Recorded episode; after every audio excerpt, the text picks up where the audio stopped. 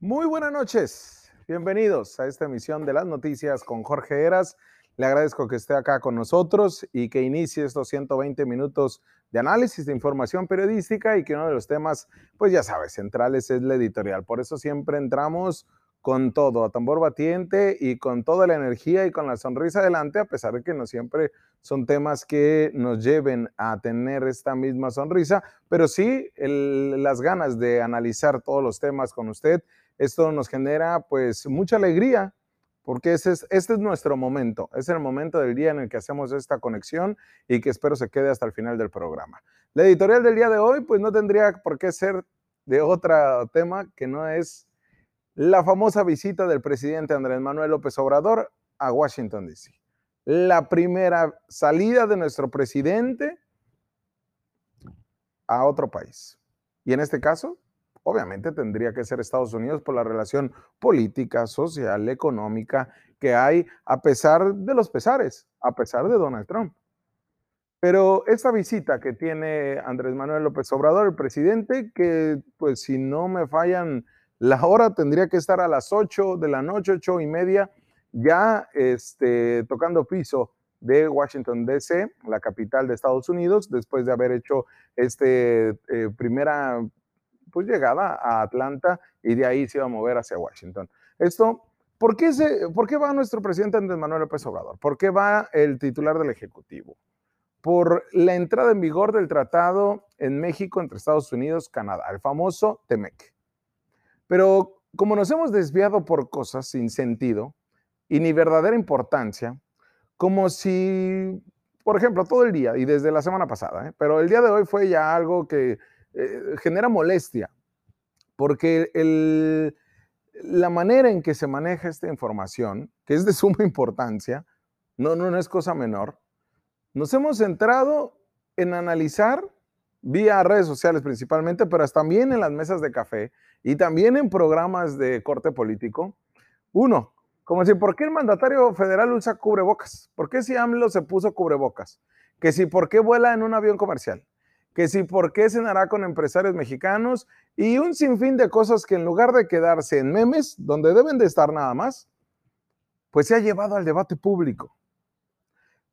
¿Por qué nos hemos envuelto una y otra vez cuando se trata del presidente Andrés Manuel López Obrador, cuando se trata de la política nuestra, en eh, reducirlo a eso, a lo sencillo, a lo básico, a lo superfluo? Nos ha generado tanto ruido porque el presidente usa cubrebocas.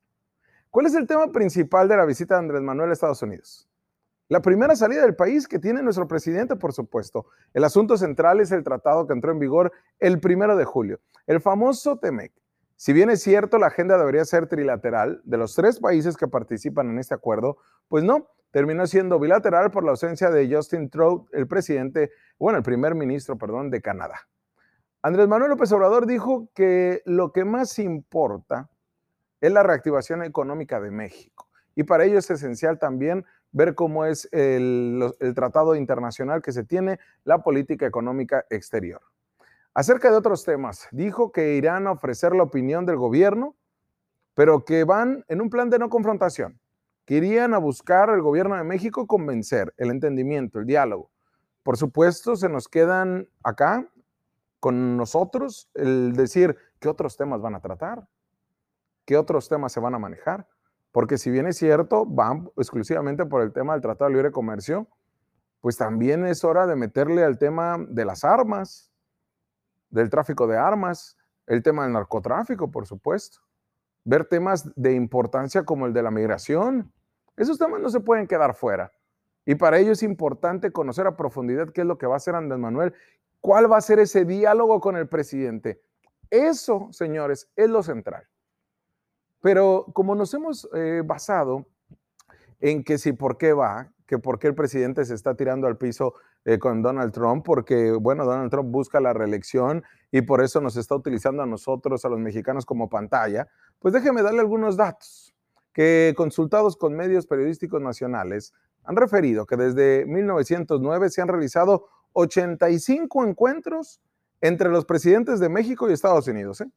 55 de ellos de México y Estados Unidos únicamente, 8 en el marco de reuniones trilaterales y 22 en foros de varias naciones. De las reuniones bilaterales, 24 fueron realizadas en México y 31 en Estados Unidos. Ha habido más ¿eh? en el país vecino. Pero ¿quiénes han sido esos grandes traidores de la patria por reunirse con nuestro archienemigo estadounidense?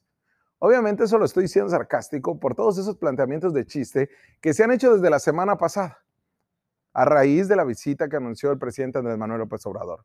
Pero ¿quiénes son los presidentes que se han reunido cuando el mandatario buscaba la reelección? Pues son Felipe Calderón con Barack Obama en abril y junio del 2012, también Vicente Fox con George Bush en enero y marzo del 2004. Incluso Fox se, reunió con el presidente George Bush en más de 12 ocasiones. Y ya recordará usted esa famosa reunión entre Carlos Salinas de Gortari con George Bush padre en febrero, julio y octubre de 1992, cuando se firmó el Telecán, ese tratado de libre comercio para América del Norte. Esta fue nuestro ingreso a ese modelo económico trilateral y al famoso neoliberalismo. Y en ese entonces se aplaudió como no tiene idea y, lo, no lo bajaban de estadista al presidente este, Salinas de Gortari por hacer esta situación. Pero en ese sentido, ¿cuánto es lo que nos ha dejado? Por ejemplo, Felipe Calderón, sabemos qué negociaciones hizo no con Barack Obama, porque si bien fueron a tratar también temas comerciales, planteamientos de migración nunca se escucharon. Más bien salieron esos temas oscuros, como lo fue el famoso Rápido y Furioso, recordará usted, con ese tráfico de armas que hizo el gobierno de Estados Unidos, del cual decía México no sabía absolutamente nada para poder llegar al crimen organizado. Esos temas no, no lo supimos porque aplaudimos esas reuniones y ni por acá nos enteramos realmente cuál fue la agenda. En su momento también, eh, eh, eh, mandatarios periodistas como Miguel de la Madrid sostuvo reunión con Ronald Reagan, Luis Echeverría con Richard Nixon, Adolfo López Mateos con Lyndon Johnson, Adolfo Ruiz Cortines con Eisenhower. ¿Y en esos años hizo tanto escándalo? No. Sé lo que está pensando. Sí, no se hizo tanto porque AMLO, el discurso era más reaccionario cuando era candidato u oposición. Hasta un libro sacó denominado, recordará usted, Oye Trump, así se llamaba ese libro, que presentó en Los Ángeles, California. En ese momento, Andrés Manuel López Obrador llamó al presidente de Estados Unidos a no cerrar fronteras y tampoco imponer aranceles, y mucho menos apostar a una guerra comercial con ningún país o bloque de países. Por el contrario, dijo que es indispensable integrar más nuevas economías, promover el libre comercio. Y ojo, eh, desde ese momento ya planteaba esta línea que tendría su gobierno. Dijo en su momento que el gobierno democrático de México iba a mantener una actitud respetuosa hacia el gobierno de Estados Unidos, pero que haría valer nuestra autoridad soberana. Así es como ha vendido la idea AMLO de su relación política con Donald Trump. Esperemos que se mantenga en esa reunión que va a tener en Washington. De manera ociosa, le decía, hemos creado un debate estéril en redes sociales. Ya le decía, del tema de cubrebocas en el avión rumbo a Estados Unidos y no en sus visitas a las entidades del país. Que por qué si las usa allá y no cuando hace su gira eh, por México. Que como todo, mire, es algo muy chistoso que pase, ¿eh? y permítanme hacer un paréntesis acá.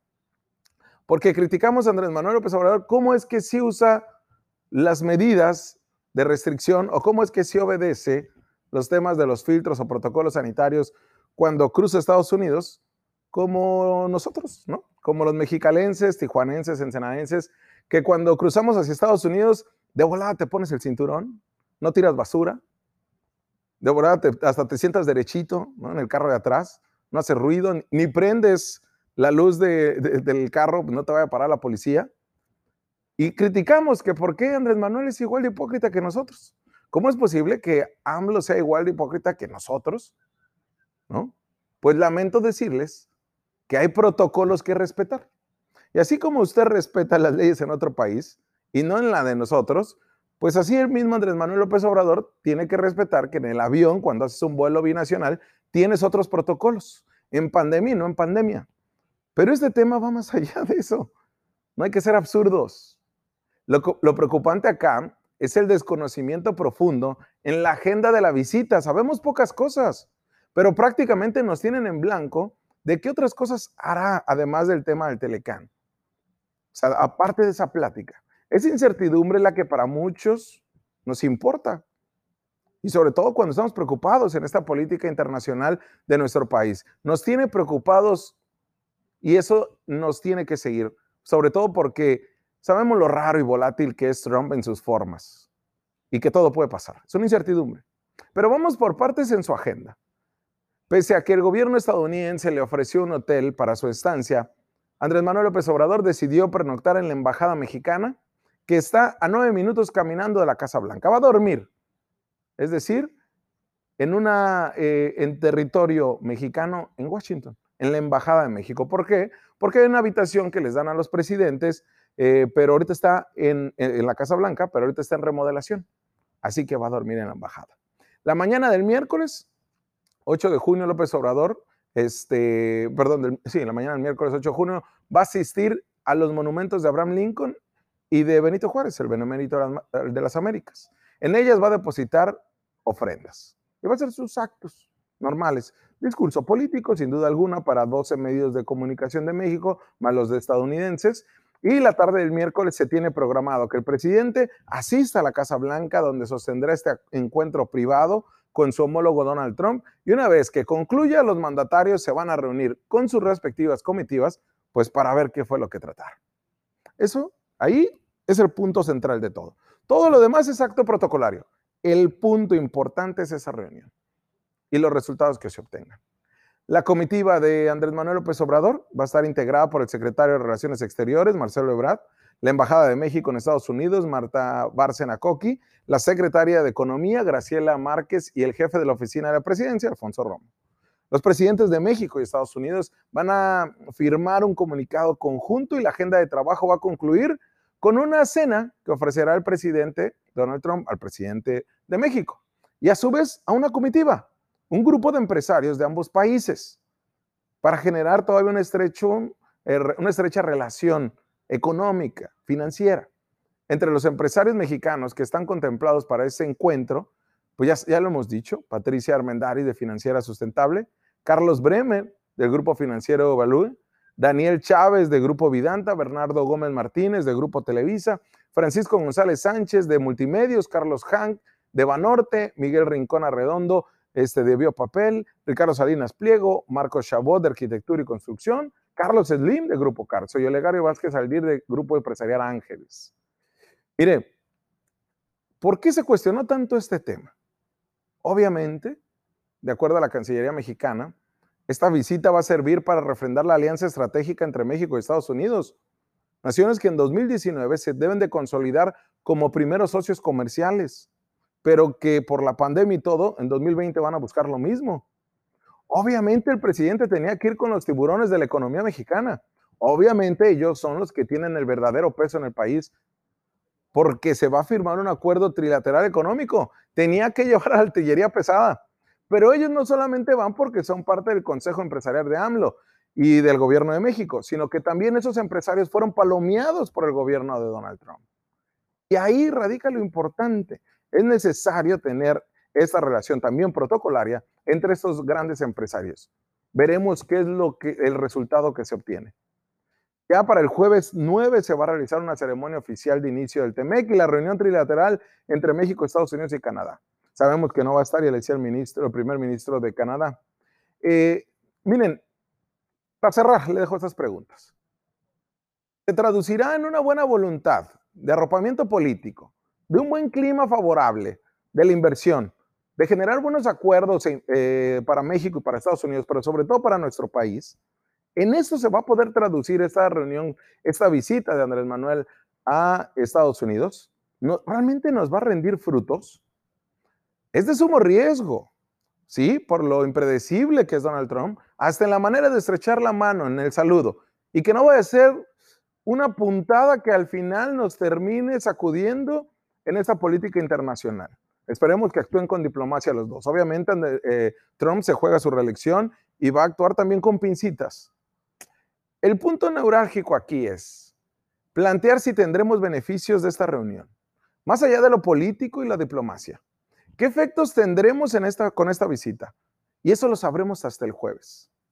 Hasta entonces le propongo que en esta comunidad que hemos hecho de las noticias con Jorge Heras, nos metamos en lo de a de veras. Y los memes y las cosas chuscas los dejemos para otra ocasión. O si quiere, para antes de dormir.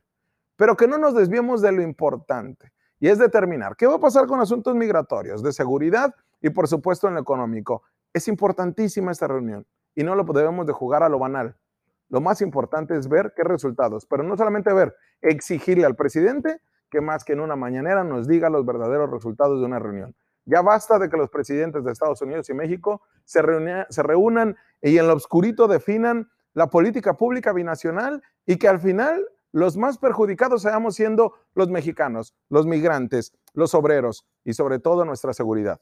Es momento de exigir, pero de exigir lo importante, no si lleva cubrebocas o no. Vamos a una pausa comercial y regresamos porque tenemos más análisis y de verdad le tenemos preparado un programa importantísimo que le va a gustar.